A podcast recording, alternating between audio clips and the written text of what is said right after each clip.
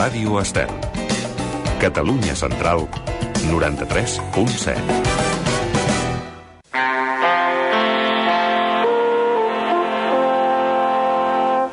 Estimada parròquia, bon dia. Són les 11 i 4 minuts. Esteu escoltant 50 a Ràdio Estel.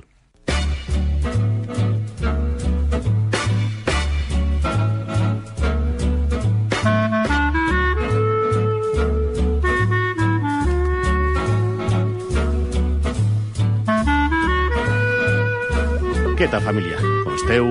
Ai, divendres, quines ganes, eh? I que ràpid ha passat aquesta setmana. Se m'ha passat volant, allò dels nervis de l'estrena, dilluns, dilluns... Comencem dilluns, dia 30 de setembre, xix, ja està. Estem a dia 4, ja tenim 5 programes. Ha passat ràpid, eh, això, Toni? Ràpid, eh? Volant. 5 programes, 5 dies, 5 hores, avui farem la cinquena hora de tota la setmana, amb les quals hem tingut de tot. Hem tingut testimonis potents, se'ns ha posat, com jo ja pres, pre, pensava que passaria, pell de gallina, hem tingut moments eh, potents, moments agradables, moments de riure, moments. I com sabeu, aquest programa parlem de la vida. M'apassiona la vida i com ens deia l'Alfredo, aquest malalt de càncer que ens parlava dilluns, en aquests moments jo m'agafo a la vida i vull disfrutar i vull gaudir cada minut. Bé, doncs això és 50. El que teniu, eh, els que us sentiu en un mode de vida 50, tingueu o no 50 anys, eh? que jo els tinc. Els tinc. Ja us ho dic, i ja ho sabeu. 55, que són molts. No tinc sensació de tenir-los. Jo crec que no, però el DNI no menteix. Hi ha altres persones que, sense tenir 50, doncs mm, tenen 40, però amb, amb pensament de 50. I persones que tenen 60 amb altre tipus de pensament. En fi, família, que comencem els 50 avui amb tres convidades, tres noies, tres dones, amb les que parlarem aquí a l'estudi i ja veureu com us agradarà. Cada dia a Ràdio Estel, 50 amb Sergi Mas.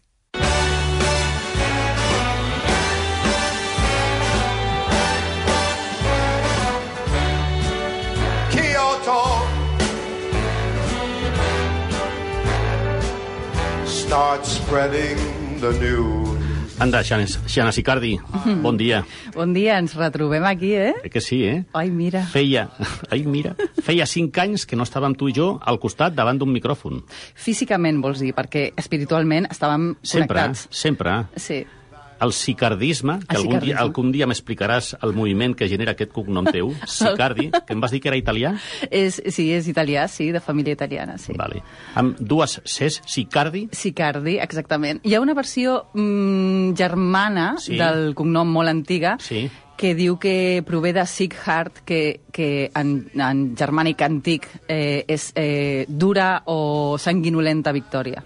Dura i Sí. sanguinolenta és, són dos adjectius que se refereixen Sí, com molt a... dura, a- dura, eh, sí, sí, ja veu- ja Tu ets sé una, per on vas. tu ets una mica sanguinolenta perquè, de fet, la Xana és, no era, és periodista, perquè això es porta a la sang, Correcte. i eh, has treballat a un munt de mitjans, a un quan dic un munt de mitjans, són molts mitjans, vull dir La Vanguardia, vull dir El Mundo, vull dir Cambio 16, vull dir 4, vull dir Antena 3, BTV, on vas fer un programa de fets i assassinats a la Barcelona no tan antiga, la Barcelona dels 70, dels 80, dels 90. Eh, has fet de subdirectora de El Rincón de Pensar del Risto Mejide. eh, has participat amb la subdirecció de Viajando con Chester, també amb el Risto, és a dir, que saps una mica molt d'aquest ofici. Mm -hmm. Això continua sent, el que passa és que has reduït força la teva participació a mitjans. Mm -hmm. Per? Perquè crec que va ser una etapa feta, ja. Eh, crec que mm, això respon molt a l'espírit dels 50 d'aquest programa també Sí. i al dret de dir, bueno, hi ha coses que ja estan fetes i que passi el siguiente. I llavors vaig pensar que mm, havia tancat una etapa personal, eh, com, com tu em coneixes molt, pues, he passat des de fer successos a fer també a BTV un programa d'història i art clàssic, que no té res a veure. Sí, senyora. Però és el que Leonard Cohen deia de estar entre la basura i les flores, no? Eh, I després amb el Risto, bueno, penso que, que passen els anys i tots tenim el dret de ser persones diferents a mesura que evolucionem. I, és més, si no evolucionem, eh, no crec que passin gaire coses bones. Tot això ho fas o ho vas fer guanyant-te força bé la vida. Bueno, Bueno, bueno, no sé bueno, si el oh. meu banc diu el mateix. Ah, bueno, no. El meu millor que no el truquem, però eh, ja sabem que la comunicació i el periodisme no passa pel seu millor moment, Correcte, sí.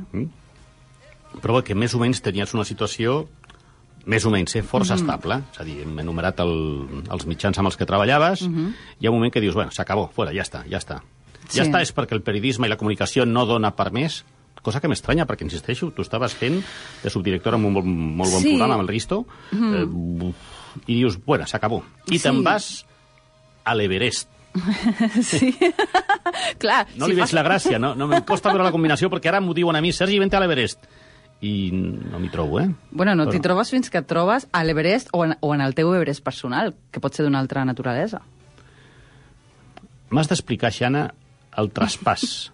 El dia que, el primer dia que et ve al cap la paraula Everest, Mhm. el ve al cap la paraula canvi, i comences a rumiar aquesta possibilitat de dir i si lo dejo todo? Mm. Bé, no és tan literari, encara Ah. que m'encanta que ho expliquis així. De Gràcies. fet, podríem fer a partir d'ara la versió oficial que sigui aquesta, no? Lo dejo todo por irse al Everest y vivir una vida com la protagonista de Memòries de Àfrica, no? Sí. Jo tenia una granja en, en Àfrica. Bueno, eh, sí que és cert, per tancar l'etapa laboral, que vaig fer un viratge molt interessant perquè vaig entrar mm, directament al món de les xarxes socials, que és a dia d'avui del que em guanya la vida, a l'agència Ah, sí? de comunicació, si a la que estic, de Something to Say. M'encanta perdona, xarxes... tens una agència, eh? Sí, sí. Això, no, no, és- això és teu i no, no, no ho és deixes. meu i de més persones, Vale, treballo vale. allà. Com es diu? Something to Say, agència de comunicació. Um, Say. I, i, a mi, i, i m'encanta el món de les xarxes socials. Llavors ja vaig fer aquest viratge i vaig dir, mira, periodisme ja està, el periodisme actiu, no? el Sí. reporterisme hem acabat aquesta etapa i, i que comenci una etapa nova. És a dir, jo havia canviat d'etapes diverses vegades a la meva vida, Mm. laborals, i dic, bueno, doncs endavant. Llavors, això va coincidir amb un sentiment interior que crec que venia donat pels anys, perquè és això, perquè estava a evolucionar. Tu no ets cinquenter. no, jo soc 40. Mm. Tinc 40 anys. Jo no pregunto mai l'edat, jo només dic si ets cinquenter. Perquè diuen, no sé si és veritat, que és de mala educació, però tu, ten, tu no ets cinquenter. Bueno, jo, jo no sé què dir-te, jo no tinc cap problema en dir l'edat. Va. De moment. Va. Potser la, la propera vegada que em convidis canvio Vale, d'idea. vale, vale. Um, bueno, i llavors va passar que, que estic a aquesta agència de comunicació i tinc una percepció no laboral, sinó personal, íntima, de dir, bueno, però és que la vida són més coses, no? A la vida hi ha més coses. Mm. La, hi ha persones que decideixen doncs, eh, formar una família, Sí. hi ha persones que decideixen tenir una afició, hi ha persones que decideixen, pues, no sé, tenir una fita personal, Sí. hi ha persones que tenen com a objectiu recuperar-se d'una greu enfermetat, no? Uh, I jo pensava, bueno, pues, eh, jo vull afegir més fites a la meva vida, perquè i crec que ara tots els oients entendran una cosa que diré, que és que hi ha moments a la vida en, el, en els quals tots sabem que podem estar on sentim que estem en una via que si la deixem anar sabem perfectament quin és el final d'aquesta via. Ens acomodem i diem, vale, anem aquest, en aquest tren, en aquesta via, i tu saps què és el que et passarà fins que, fins que gairebé el dia que et moris, Sí, sí, no? sí, sí, sí, sí. I a mi aquestes sensacions em donen una mica de por. Llavors, aquí és quan ah, faig un quiebro i dic, vull fer alguna cosa que a mi m'aporti molt com a persona. I en aquest moment doncs, vaig decidir fer un viatge mm, sola i és un viatge que va canviar la meva vida i va canviar moltes coses després en la meva vida, amb la qual cosa jo sóc una gran defensora de escolteu, mm, Dóna-li no ens volant, queixem, un volantasso a la teva vida, no un cop de volant, eh? Sí, clar. però disculpa que sigui tan pragmàtic i excessivament pràctic, eh? No, Sabràs la pregunta endavant. que et faré. No, a veure, I com menges? com que com menjo? Dels esta... És a dir, hauràs de comprar menjar, hauràs de, comp- hauràs de viure per fer un volantasso a la teva vida, per anar a l'Everest, hauràs de fer... És a dir, aquests mesos que has estat allà fent fotos al Facebook dient no todo es gel, estoy en la, en la cuota 300... Eh, això s'ha de mantenir. Sí, s'ha de mantenir... I per eh, desgràcia, per desgràcia, hi ha unes coses que es diuen diners. Sí, clar, però jo el que faig, per exemple, és tenir una política de despeses de gairebé no... Mínima. Co mínima, com molts muntanyers. Gent que es dedica a la muntanya Sí. i tal, que, bueno, a mi, d'una manera molt... Molt poques vegades em veuràs a bars, restaurants... Uh, molt poques vegades, molt poques vegades. Bueno, una, una de les poques, vas anar a sopar amb mi un dia, un dissabte, eh, al, a, un, a un local. Eh, sí, home, sí, vam sopar un dissabte, bueno, una de les poques vegades vam sopar un dissabte, i vas tenir una trucada amb un dels teus contactes als Mossos d'Esquadra I em, va, I em vas deixar mitja hora allà a la taula.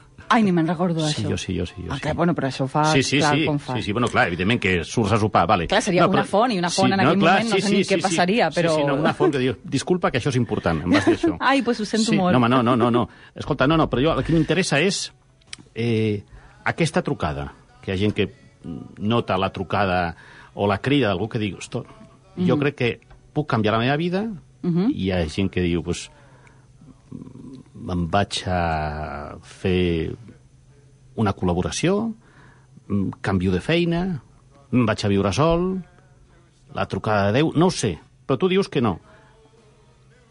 El futur és la muntanya. El futur és la muntanya, bueno, la, la pròpia muntanya de cadascú.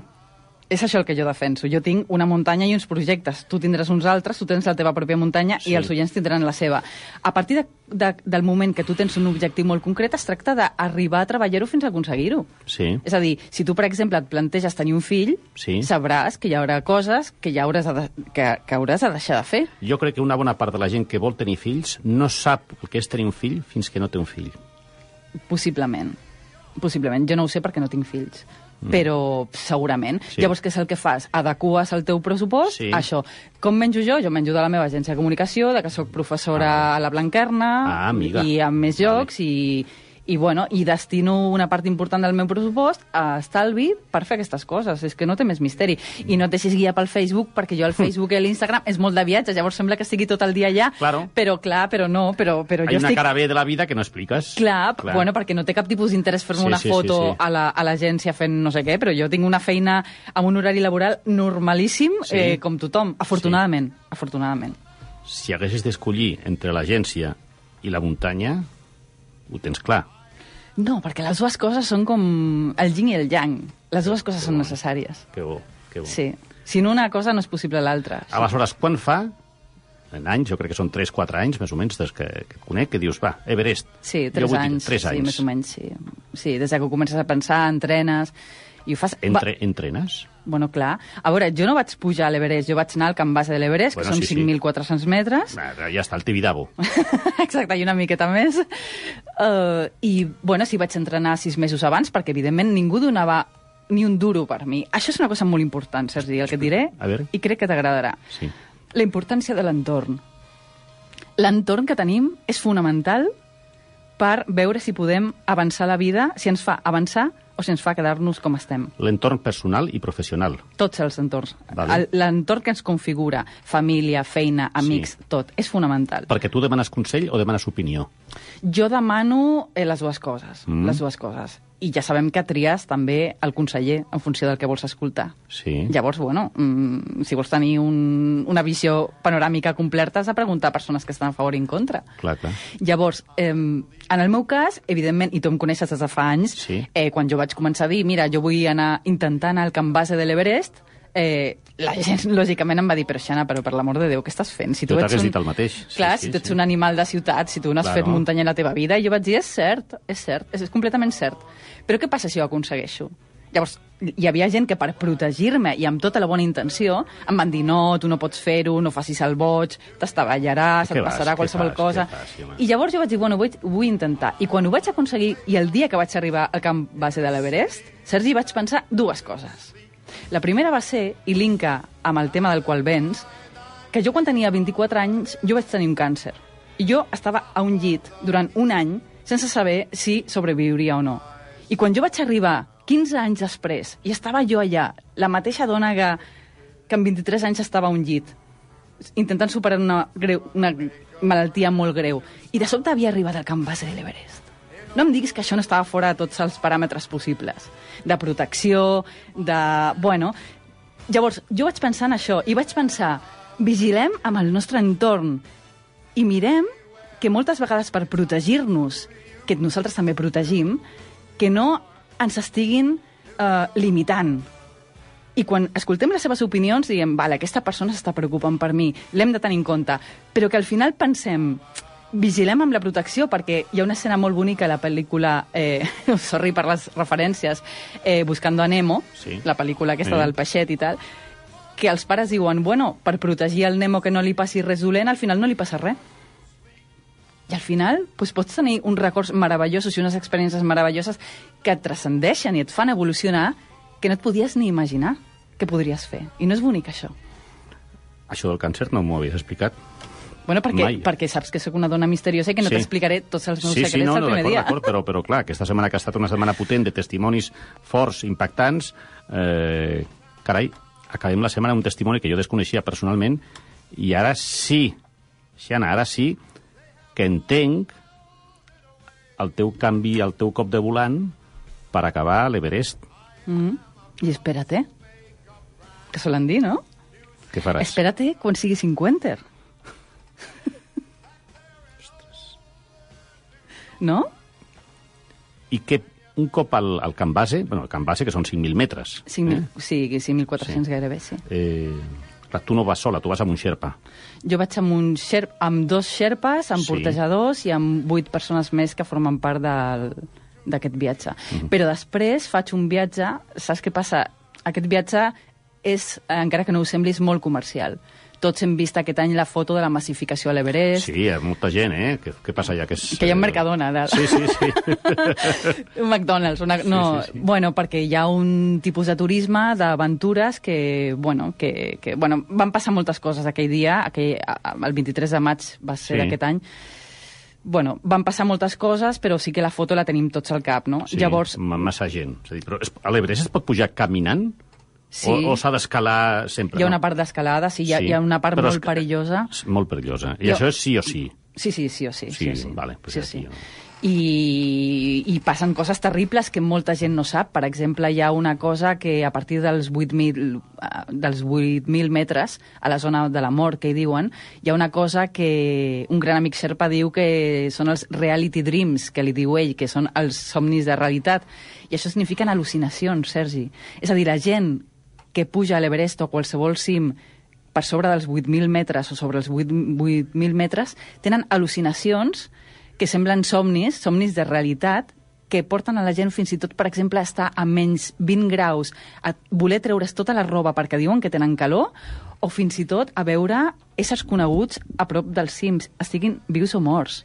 O sigui, tu pots estar a 8.000 metres, que és molt complicat a nivell físic, Sí. i veure una persona tenir una que, que aparició no està a la teva vida. Com un somni, que tu veus persones als somnis. Això, això, això és molt fort. Això és no, molt fort. No, no havia escoltat mai. I a tu t'ha passat? No, no, a mi no, perquè no he pujat fins Sí, sí, a sí, aquella sí, sí. altitud, però moltes persones que conec, sí- que sí que ho han viscut, eh, fan unes cròniques realment que semblen mitològiques, que sembla realment un altre planeta. Llavors, és un món molt complicat i jo és molt comercial alhora. Mm. Qualsevol persona no preparada, fins i tot com jo, que vaig fer aquella, Sí, sí, primera, sí, sí. aquella primera trobada al Camp Base de l'Everest, ho vaig veure, que hi havia moltíssims eh, muntanyers, turistes, bueno, Mhm. estava, era un ambient molt comercial, i vaig decidir fer un segon viatge sola amb dos xerpes. En realitat era un xerpa i una altra persona de l'ètnia Rai, no era xerpa, i li vaig dir, escolta'm, jo vull fer, jo vull anar-me'n amb tu gairebé un mes eh, i no vull veure ni un turista. Vull que anem als Himalayas, sols, Mm. que no hi hagi turistes, que no hi hagi... Que, que no, o sigui, vull veure realment com són els Himalayas, una mica de Revenant, saps? Sí, el Leonardo sí, sí, DiCaprio sí, sí, sol sí, per sí, les sí. muntanyes. Sí, sí. I va ser una experiència també molt forta amb la qual, bueno, t'exigeix una... No fortalesa física, perquè no la tinc, perquè ja em veus, però una Mental. fortalesa mental, Mental, molt eh? forta. I això després ho apliques a moltes coses de la teva vida i millora la concentració, millora el focus, millora la confiança interior... Vull dir que has un vingut, coaching. has vingut, sí, has vingut més forta, eh? Jo crec que sí, Sí. sí. Has pogut parlar amb un xerpa, ell parla en anglès, jo no sé anglès, com a bon cinquenter, eh, que ens explicava com és el cim de l'Everest. Uh, being on Everest summit is very difficult because of because of the lack of the oxygen. But from there, we can see the beautiful views. Diu que Uh, we can estar al cim de forget l'Everest és molt the, all complicat, the struggle and all the perquè difficulties. falta oxigen, eh?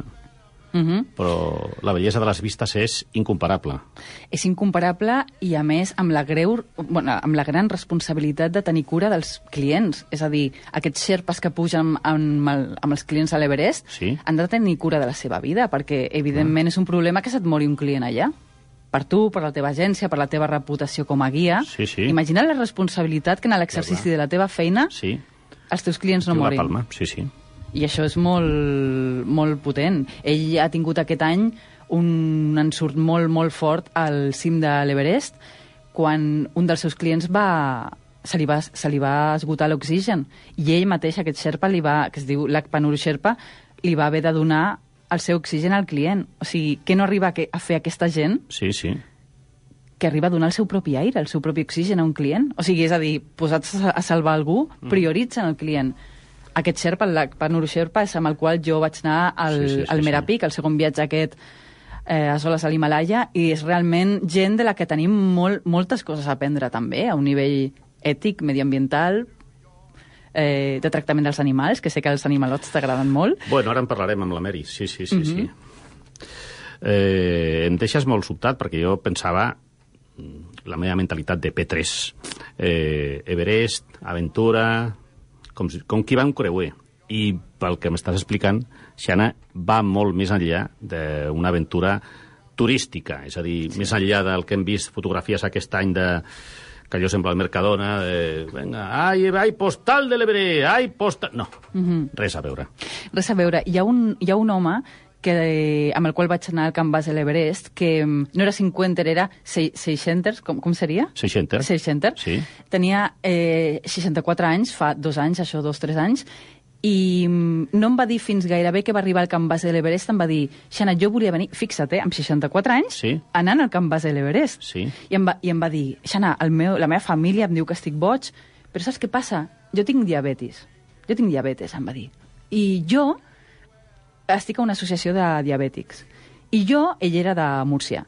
Diu, i jo vull arribar al Camp Base de l'Everest per ensenyar a tota la gent que té diabetes que no han d'estar tancats a casa i quan jo tingui aquesta foto meva al Camp Base de l'Everest i l'envia a l'associació i l'associació envia aquesta foto als afiliats, a, als socis, a les xarxes socials i jo pugui explicar que un diabètic pot arribar al Camp Base de l'Everest i, el, i ell portava tot el tema mèdic a sobre i Sí, s'havia sí, de sí, punxar sí, sí, sí. i ell diu, però no vull que una enfermetat sigui una excusa per deixar de fer moltes coses a la vida. límit, ni un límit. Eh? Exactament. Això un dia ens ho explicarà, eh, no encara, l'Albert Espinosa, amb qui tinc molt bona relació, i, bueno, mira, l'Albert, el que li va passar la seva vida, i un tio que es podia haver quedat a casa dient, bueno, eh, la vida, el destí, m'ha dit que jo em quedi a casa, no, no, lluitant, lluitant, lluitant, enviant guions, guions, guions, i ara és eh, top ventes a, a cada Sant Jordi, i és un escriptor extraordinari que parla sempre amb un grau d'emotivitat que possiblement et deixis alguna llàgrima quan estàs llegint algun dels seus relats. Mm, M'ho apunto. Mm, no límits. No M'ho. M'ho apunto. M'ho apunto, Xana. T'agraeixo molt que hagis vingut, que hagis explicat la teva experiència. Mm, Em, sé que em costarà, sé que em costarà anar a l'Everest. Bueno, Sí, és però tu tens el teu Everest interior, com qualsevol. Tots tenim les, les nostres pròpies fites interiors. Sí, sí, sí, sí, sí, sí. Sí, si em poses el paral·lelisme de la muntanya i de la nostra fita posterior, sí, sí, sí. Mm. I jo vull dir-te una cosa, Sergi, abans d'acabar. Sí. Jo estava molt contenta de venir aquí perquè m'encanta els 50ers, m'encanta aquesta història que has muntat, m'agrada molt perquè és molt diferent a tot, i també et volia donar les gràcies públicament. Ai, Ah, clar, jo he vingut aquí sense guió, ara Jo, recibes sí, sí. tu. eh, et volia donar les gràcies perquè fa 5 o 6 anys, abans de tot aquest viratge, Mm. jo estava passant un molt mal moment professional i tu em vas ajudar. I això mai t'ho he agraït. I des d'aquí eh, avui et vull donar les gràcies. ai, sicardisme, sicardisme. I m'ho has de dir públicament. Mil gràcies per venir. Gràcies a tu per convidar-me. Gràcies, Xana. Adéu, un petó. Gràcies. Per parlar amb el Sergi en directe, 93 409 27 71 o bé 93 409 27 72. Ràdio Estel. Els dissabtes a partir de les 10 del matí ens submergim en el bo i millor del món del submarinisme. Destins, concursos, entrevistes, novetats i tot el que envolta el món de les immersions a tota costa. A tota costa, amb Miquel Mercadal. Us espero cada dissabte a les 10 del matí a Ràdio Estel. Somies amb un viatge ideal per tu? El Corte Inglés el tenim. Obre els ulls i descobreix viatges fets pel cor i l'esperit. Extremadura, Andorra i Lourdes, Lisboa, Fàtima i Oporto, Terra Santa, Turquia, Armènia, Polònia i molts més. Informa-te'n al 93 363 57 60. 93 363 57 60. Al Corte Inglés tenim el teu viatge. Recorda, 93 363 57 60.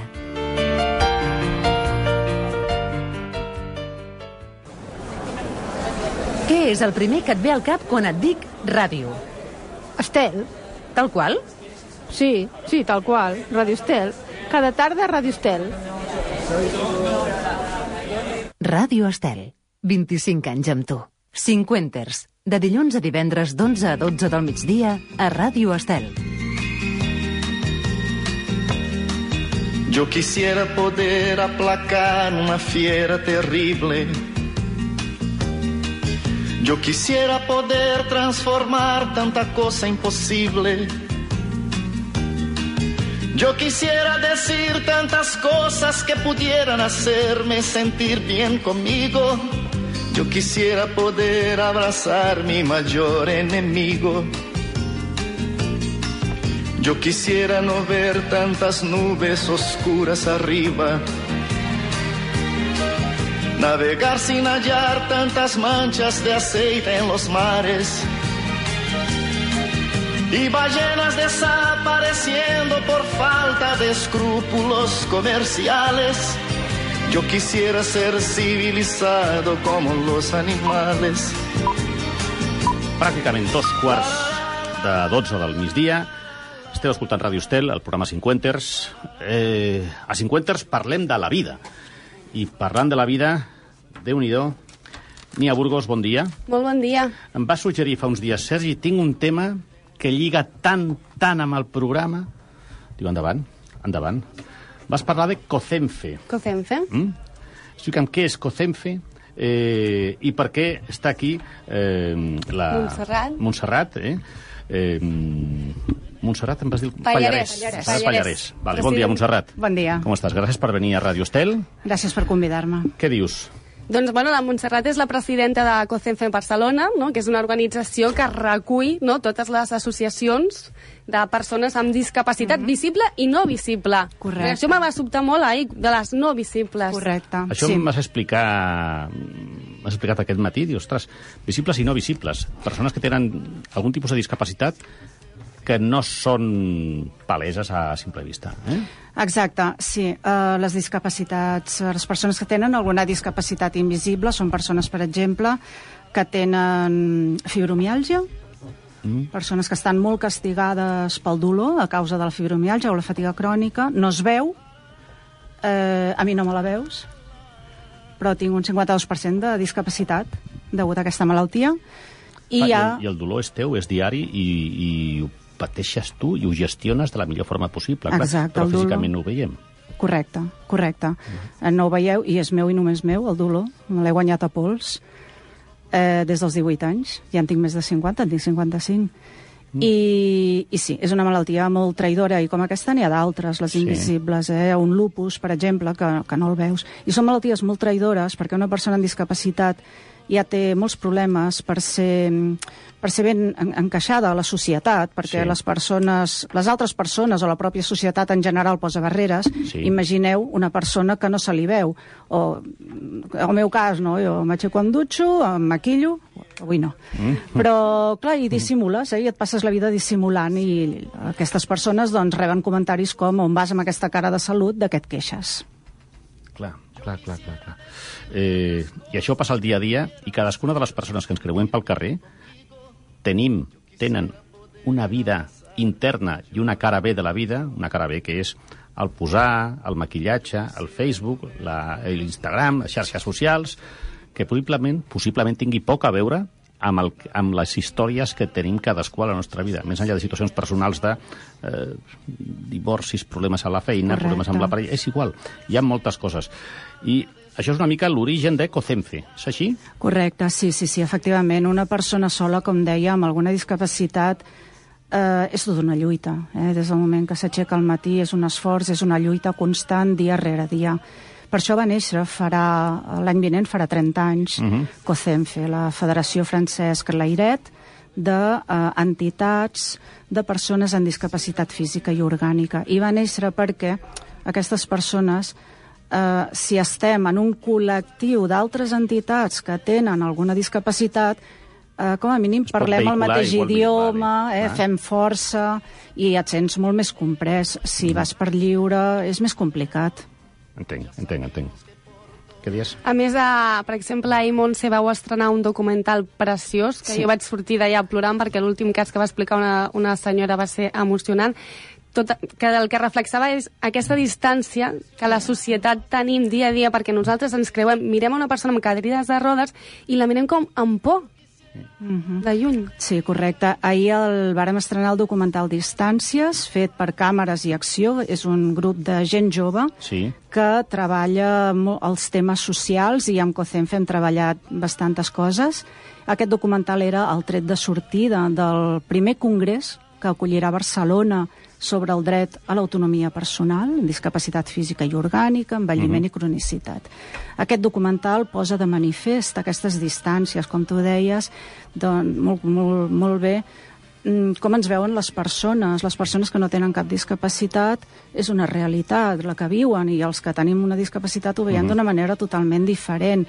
Per tant, el documental es tracta de visibilitzar eh, eh, com viuen aquestes persones, apropar apropar-nos, visibilitzar-nos Sí. i apropar-nos a la resta eh, de la societat Sí. perquè, mm, miqueta en miqueta, doncs, eh, es vagi normalitzant. Eh? Estem parlant de drets de persones com qualsevol altra i es tracta d'anar normalitzant. Jo vull veure, perquè eh, Nia ahir a la tarda em va dir he sortit emocionada, però jo el vull veure. Es pot veure a les xarxes, es vol, jo el vull veure. És a dir, i de la mateixa manera que jo m'agradaria veure'l, no és una persona d'Àvila, de Bogotà, Mhm. té accés a veure aquest documental. Tindrà accés. Ja us, Sí? eh, us adelanto que el, propi, el proper eh, passi Sí. serà el dia 21 en el marc del congrés que us comentava Sí. d'autonomia personal. Aquest congrés és d'aquí dues setmanes. És d'aquí no? dues setmanes, 21 i 22, al recinte fòrum, al Centre de Convencions Internacional de Barcelona. Vale. I estem als últims dies per poder-nos inscriure. Vale. En el marc d'aquest congrés, que posa també de relleu i vol visibilitzar la realitat de totes les persones amb discapacitat i les persones grans, eh, perquè Sí, sí, ningú sí. se n'escapa, el que farem serà dos passis el dia 21 a l'hora del dinar. A l'hora del dinar, a la mateixa sala on hem estat reunits en taula rodona, doncs les persones podran agafar el seu dinar, asseure's i donar temps per fer dos passis. Després del congrés sí que el penjarem al web de COCENFE i a les xarxes socials, però ja adelanto que el proper passi serà Mhm. el dia 21. Toca la fibra, això, eh? Toca molt la fibra i a mi durant el, el reportatge, el, el documental, Sí. hi van veure uh, persones que deien, per exemple, vaig quedar amb un noi que deia uh, que les farmacèutiques mejorar sí, curar no. no? Com que el diagnòstic el tenim, el tractament encara no. És cert. A més, en malalties rares o malalties invisibles, um, tenim el diagnòstic, per sort sí, però mm, la investigació va molt lenta. Però per què va lenta? També va lenta per qüestions Un econòmiques. tema d'inversió, clar. Clar, si no hi ha inversió no hi pot Sí, haver sí, sí, investigació. Uh, Sí, sí, el meu fill està estudiant biomèdiques, aquest any acaba la carrera i, diré, pap, i m'ha dit, papa, marxaré a Irlanda, marxaré... Exacte, quina pena. Sí, sí, però Sí. és que aquí anem molt endarrerits amb la qüestió d'inversió econòmica. Per tant, no és que no, no vulguin curar els malalts. Mhm. no, no és que, vull entendre que no és que no vulguin, Evidentment no. és una qüestió de molta lentitud. I hi ha persones, jo sé, per exemple, que jo no em beneficiaré dels tractaments que puguin sortir eficaços Per un tema d'arribar a temps, per un... no? Jo Clar, no arribaré a temps, Sí, però sí. tant de bo, jo estic lluitant perquè tant de bo els que venen darrere se'n puguin beneficiar. Ah, perquè també, al marge, al marge d'això, hi, hi ha un tema de, com deies abans, de solitud. És a dir, que Mhm. de, de gent que pateix això i, bueno, si tens... Eh, si ets avi, si ets àvia, si ets mare, pare, i tens un entorn no cal que sigui molt nombrós, però una parella, uns fills, que Mhm. estan, no només amb tu, sinó estan per tu, constantment, bueno, la malaltia és la mateixa, però jo crec que sobrepassa. Sí. Més o menys, eh? Més o menys. Però, clar, no tothom té aquesta sort. No. M'explico? Mhm. No tothom té aquesta sort, per això jo sempre recomano, quan parlo amb persones que, per exemple, adquireixen una malaltia a partir dels 50 anys, jo sempre insisteixo i recomano molt que mm, s'apropin a entitats mm, de persones que tenen aquesta mateixa malaltia o, si més no, COCENFE, que comprèn diferents entitats. Sí. Però és molt diferent. En- De sobte, doncs, et sents, com deia, comprès, escoltat, parles el mateix llenguatge Clar. i és molt diferent. I- Pots estar sol, però eh, I cada, acompanyat. frase que, I cada frase que realitzes, cada frase que dius, eh, acaben assentint, clar, eh, dius, sí, sí, sí. sí, sí. Correctíssim, Quan- correctíssim. Sembla que t'hi hagis trobat, Sergi, però és així, és així. Poder, és, és un luxe poder dir, a mi em passa, jo m'hi he trobat, jo també. Clar. Això per la persona que ho pateix és un luxe, de Tens debò. un braç que et diu, jo t'entenc, Sí. parlem d'això, bueno, ja sabem que això per temes econòmics i altres temes va lent, però bueno, a través del vostre web, cocenfe.es, cocenfe amb, M, amb M abans de F, eh? Cocenfe. M abans de F, abans correcte, de F, punt eh? .org. cocenfe.org cocenfe.org allà teniu diferents eh, bueno, carpetes és un lloc web on es pot visibilitzar i la gent que té més enllà d'un tema de timidesa que també dic, ostres, Mhm. això qui, qui, qui, qui hi ha? Quina és la primera trucada que faig per aquest punyetero mal de cap que tinc cada dia que pot arribar a ser una malaltia superior? Sí, no? Sí. Clar. Sí, es, ens poden trucar i rebem trucades de persones totalment perdudes, que no saben què fer. Nosaltres els podem orientar molt bé. Mm -hmm. Clar, clar, clar, clar, clar. Perquè no tot es soluciona a primera instància amb la química. Clar, és, ai, mira, faig això... No, no, no. No, no, no, els tractaments són molt complexos sí. i no vol dir que fer exercici curi, però pot ajudar Sí, a sí, alleugerar dolors o alleugerar, doncs, Mhm. el ben...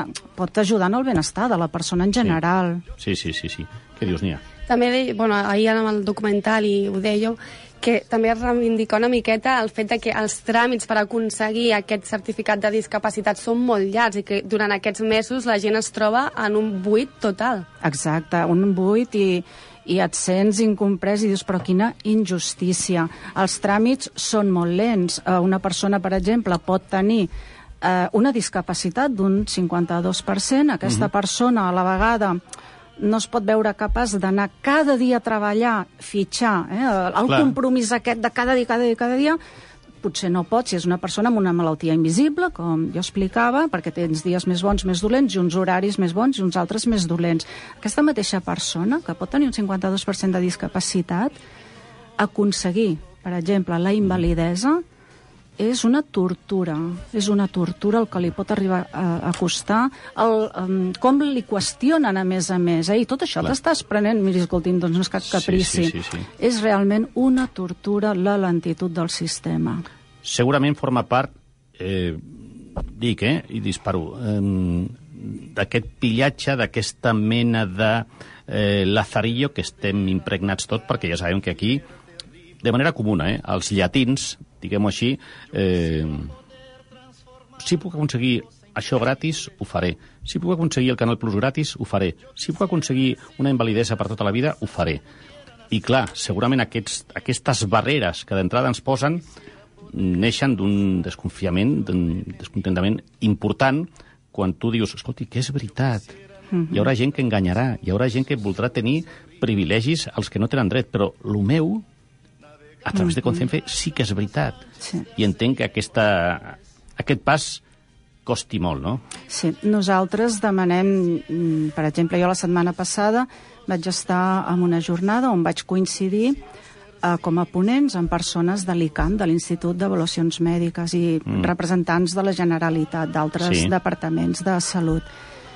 Eh, en aquell cas, mm, doncs, jo com a representant, com a president de COCENFE Barcelona, vaig Sí. sí. tenir ocasió de parlar amb ells i els transmetia això. Jo sóc conscient que Clar. això que diu Sergi Sí, passa, jo eh? sí, eh? però al final acaben pagant justos per pecadors. Per tant, el que sí que transmetíem és si les persones que et reben són metges professionals que ho són, Bueno, clar. Demanem una mica de, mm, d'unes mires més àmplies, uh Mhm. -huh. Sí, que sí, sí. dialoguin amb el pacient. És importantíssim, això s'ha perdut, que Verbalitzar, dialoguin més amb el pacient verbalitzar. i veuran detectaran ràpidament si és veritat o no és veritat. Clar. Sí, sí, sí. sí.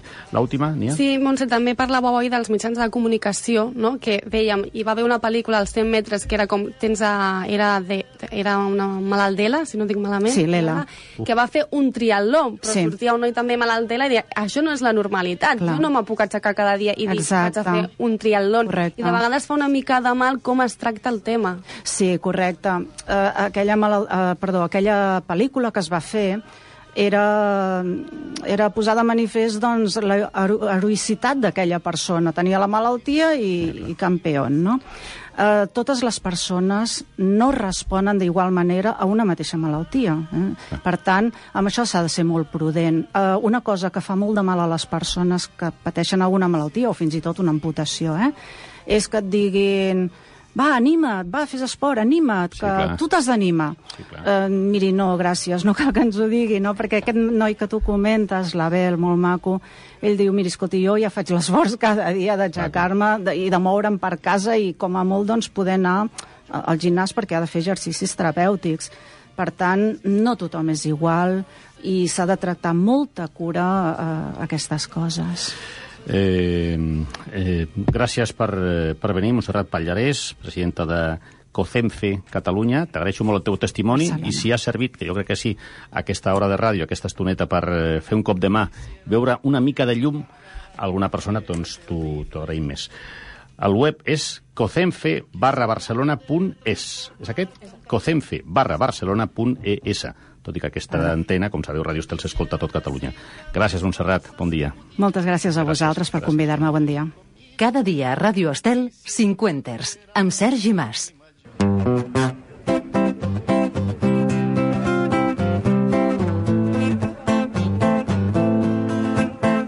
Oh yeah, oh my darling, stand by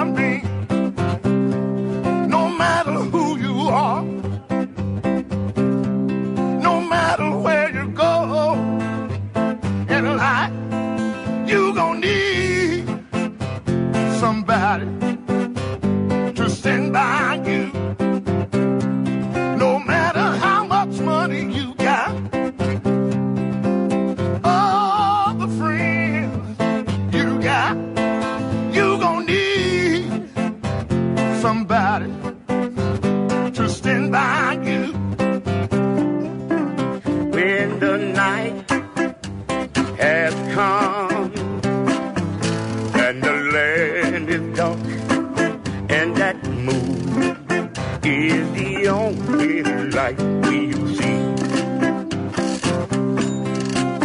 No, I won't be afraid. No, I won't shed one tear. Just as long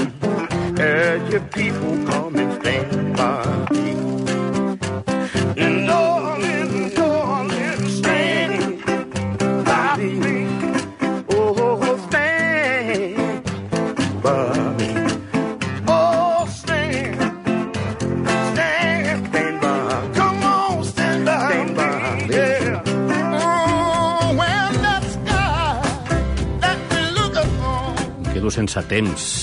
Meritxell Àrias, bon dia. Bon dia. M'has deixat pel final, eh? Em sembla correcte, em sembla correcte. Mm, amb, a mi no sé si em sembla correcte, diria que no, per no fer un lleig als altres convidats, però és que avui és el Dia Mundial dels Animals. Avui és el Dia Mundial és dels avui, Animals. És que és avui, Sí. i vens avui divendres, Sí. eh, per parlar d'animals no tindrem temps, no tindrem temps, ja ho sé que no.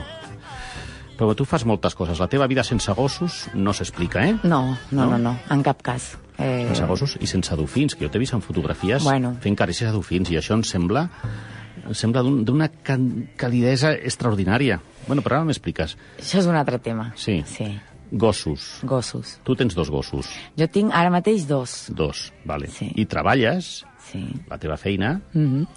Eh, es fa un lloc que es diu Discan. Sí, exacte. Què és Discan? És una associació Sí. que, que vaig fundar el 2007. Tu. Jo. Mm. I jo treballava a l'Institut Guttmann, eh, a l'Hospital de Neurorehabilitació, era terapeuta, i allà, des del 2004, feien teràpia amb gossos. Clar, Sí. des de l'hospital em van haver de formar, i el 2007 vaig dir, això és el meu. I vaig deixar l'hospital i em vaig tirar a la piscina. Avui estem parlant amb gent que ha tingut una, una, una trucada. És a dir, Xana em deia, no, no, Sí. jo vaig deixar-ho tot i... L'he sentida. Sí, sí. Sí, sí. És així, i fins a dia d'avui. Eh, ja portem 12 anys i fem teràpia amb gossos per persones amb discapacitat i fem gossos assistència per persones amb discapacitat. I aquesta és la nostra tasca diària. A més, evidentment, eduquem gossos. Uh, de, si tu tens un gos i el necessites educar, això Clar. també ho fem. Més que gossos, eduquem amos. Uh, Sí, sí, és així, sí. sí o propietaris. Està bé, està bé, està bé, això. Però- Més que gossos, sí. dediquem amos. Una de les Sí. frases de la setmana. Mm. Sí, sí, sí. Costa, eh? Costa educar els propietaris. Sí? Sí, és el que Més més. que els gossos. Sí, sí. Sí? Totalment. Qualsevol persona que tingui un gos es pot adreçar a Discan. I tant. Discan.org discan.org a fer un, un ensinistrament d'amo i també de gos. Sí, Mm? sí, sobretot d'amo, perquè la majoria dels problemes dels gossos venen per eh, problemes del, del, dels propietaris. Personalitat dels propietaris, Totalment. que, que no saben adaptar-se i sobretot per temes d'ego i de paciència i de nervis, Mm. que es pensen que un gos va en piles. Sí, I no és així. i que es pensen que tu vas amb la vareta màgica i s'arregla el problema en 24 hores. I tampoc Veuràs, és així. vindrà aquí una cuidadora i ja veuràs el gos... Que... I no. I no, I no. no, no és així, s'ha de treballar, són animals, els hem d'entendre i hem d'aprendre a entendre'ls, perquè ens diuen moltes coses que se'ns passen per alt moltes vegades. No sé si va ser tu, o crec que va ser tu l'altre dia que paràvem per telèfon i em deies eh, és que els animals tenen, sí, va ser tu, eh, una energia especial Mm. eh, que a nosaltres ens, cop, ens costa molt captar. Sí, és, és veritat, o sigui, ells, ells noten com estem nosaltres, a tu t'haurà passat amb, amb la Manolita, Sí, sí, sento sí. sí. recordar-te-la, però a tu t'haurà passat, o sigui, segurament quan tu estaves trist, la Manolita estava més amb tu, quan tu estaves... Eh, vull dir, ells ho noten, eh, saben com ets, saben les sensibilitats de cada persona, per tant, ho noten. Els gossos són autèntics espies, són eh, inspectors de la KGB que es col·loquen en un lloc estratègic de casa i saben en tot moment sorolls de quan agafes una bossa, quan et poses un abric i et poses colònia, quan vas a llançar la brossa... I tant. I, però ja no només això, Sergi. O sigui, un gos surt al carrer, olora un pipí i sap quin gos ha sigut, com estava, si estava estressat, si estava en cel, si era una gossa, si venia del carrer de baix, si venia del carrer de dalt. Ah, sí? És un món... Bueno, clar, que nosaltres no l'entenem perquè no som així. Per això estan allà 10 segons Ah, exacte. Qui, qui, qui? Qui ha? Per on, ha- per on ha passat? Era guapa, era... Això ho fan, és, és així. Eh, de, avui he, he llegit una frase que posava no dejes eh, ladrar a tu, a tu perro a xarxes socials i he pensat, què vol dir no dejes ladrar a tu perro? Tu parles? Els gossos parlen. Parlen bordant. Mm, per què hem, hem d'inhibir el seu llenguatge? No sempre que un gos borda està enfadat, Mm, no. ni molt menys. Ni molt menys. Segurament la, la menor de les vegades, eh? Sí, totalment. I quan passa una ambulància i un gos fa... Bueno, això és, eh, eh, això és, és, és un mito, eh? Ah, no ho sé, jo no sí, sé. Sí, això, això normalment és, eh, els hi passa a gossos que tenen molta sensibilitat al soroll i el soroll agut eh, els, fa, els fa mal. No és que sentin algú a dintre que s'està morint i Mhm. plori... No, no, no és això. Gent que li posa un abric al gos perrito Marilyn, que li posa un abric, això que com ho hem de gestionar? Mm, jo no ho gestiono. No? no això d'humanitzar tant... No. Tots humanitzem els gossos, Sí, tots. Els meus sí. també estan humanitzats i, i és Tots així. pensem que tenim el millor gos del món. tots pensem que tenim el millor gos del món, Sí. sí. tots... Eh, té, té fred, li posem... Home, no. N'hi ha que sí que és cert que tenen fred i tenen roba especial per ells, perquè pues, un caniche a l'hivern a menys 4 Sí, sí, graus té fred, però no és, eh, no, no, no és l'habitual, no hauria de ser així. Putetes dels gossos. Mhm. Clar, jo sortia a passejar amb la Manolita i dic, ostres, estiu, mes d'agost, barri d'Horta, 32 graus al carrer, Mm. entenc jo que el, el terra estarà calent. Calent. I amb aquella mena de substància, aquelles putetes, allò que és? és sembla suro? Sí, és... Què és? Aquelles eh, cinc putetes, cinc dits, què és? A veure, les, les almohadilles dels gossos són, són, són així, Són no? naturals. Són, al pri- quan neixen són molt rosades i Sí, després sí, es sí, sí. posen ja dures i... La, la tècnica que hem de fer és nosaltres hem de posar la mà al dors de la mà al terra i aguantar 5 segons. Si aguantes és que no es crema. Si no aguantes és que es crema. Clar, i nosaltres, jo crec que moltes vegades ni pensem si un gos es crema o no, i vinga, va, va, va. Pressa, ansietat, Sí. necessitat que el gos Sí. faci les seves cosetes. Vale? És que el, el gran problema és el que, és el que diem. El Sí. gran problema del, que tenen els gossos Sí. som nosaltres. I la nostra vida, i la no, el nostre estrès, el nostre, la nostra manera de, de viure, al final ens hem d'adaptar nosaltres una mica a ells també. Mary, dormir amb un gos. És el millor que et pot passar a la vida. Quina gran notícia m'acabes de donar. Quina gran notícia davant de molt... Sí, sí. Tu, Toni, dorms amb un gos? Clar que, clar Clar que, que sí. sí. Clar que sí. Eh... Jo dormo amb dos. Em deien, és antigènic. No, en cap cas. Saps que té més bactèries una barba d'aquestes hipsters que no pas Ah, el pèl d'un gos? Ah, sí? Sí. Imagina't. A més, els nostres gossos els hem de dispar els, els desparasitem cada tres mesos, Sí, els sí, vacunem... Uh, més antigènic que sortir a Barcelona, posar-te enmig al centre i respirar eh, l'aire que Sí, en aquell moment sí, sí, sí. passarà amb l'autobús, la moto i... Clar, clar. O sigui, davant d'aquestes eh, eh, frases que diuen, ah, escolta, agafaràs alguna si dorms amb un gos. No. Jo tinc 39 anys, faré 40, estic en els Ui. quaranters Ah, bueno, ui, I- mare meva, canvio ara. I, i he dormit tota la meva vida amb gossos i estic perfectament. Ah, estic una mica tocada de l'ala, però estic perfectament. ens Això ve de sèrie. Sí, sí, sí, també, també, també. A mi no m'arriba la sang al cervell, i més d'una frase feta és que no m'arriba. No, no m'arriba. Um, això de girar-te... Hi haurà gent que s'estarà escoltant i dirà què estan parlant aquests? això de girar-te al cap, al llit, i veure que el cap d'un gos està recolzat amb l'altre coixí, El millor que et pot passar a la vida. sí? Sí. I quan no està al coixí, a mi em passa amb el, amb el meu gran, que ja Sí. té 11 anys i, i té moltes cosetes, quan no està enganxat al llit, està sot, a sobre el pit. I et despertes amb un labrador de 38 quilos amb el cap a sobre el pit que després dius, no sé si aquesta nit he passat ansietat. Ah, no, eh, ha sigut el gos. No? I això pel nostre organisme, per l'organisme d'un ésser humà, va bé? I tant. Sí? I reconforta. Igual que reconforta, a més hi ha estudis que demostren que dormir en gos és sa. Mm, aleshores no, no hi veig la... Bueno, sí, és l'estigma de, de la societat, no? Amb tot, Sí, sí, sí, sí. com, sí, sí. com amb tot. A mi m'apassionen moltes coses del món gos, m'apassionen una que sempre ho donen tot, segon la seva ignorància, ignorància absoluta, que jo crec que és així, a no sé que em diguis el contrari, que si avui és dilluns, si avui és eh, tardor, si avui hi ha un canvi de govern, si avui hi ha una crisi personal, és a dir, si han de pagar l'IVA, és a dir, ells amb tres paràmetres ja tiren, que és propietari, propietària, menjar, i la resta, Sí. De, de fet, passen amb dos, amb el propietari i el Sí, menjar.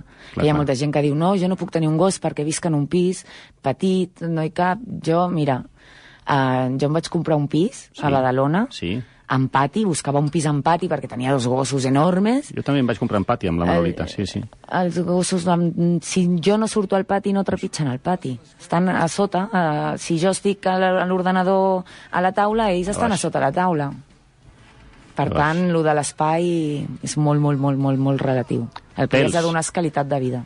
Deixen pèls. I tant. Hi ha un romba que Però són- s'ho menja. Són els- romba, el romba és perfecte. Són els pèls de la felicitat. Tens respostes per tots, eh? Home. M'encanta, m'encanta. Sí, sí, els pèls de la Són els felicitat. pèls de la felicitat. Sí. Qui no té pèls a casa seva és menys feliç, segur.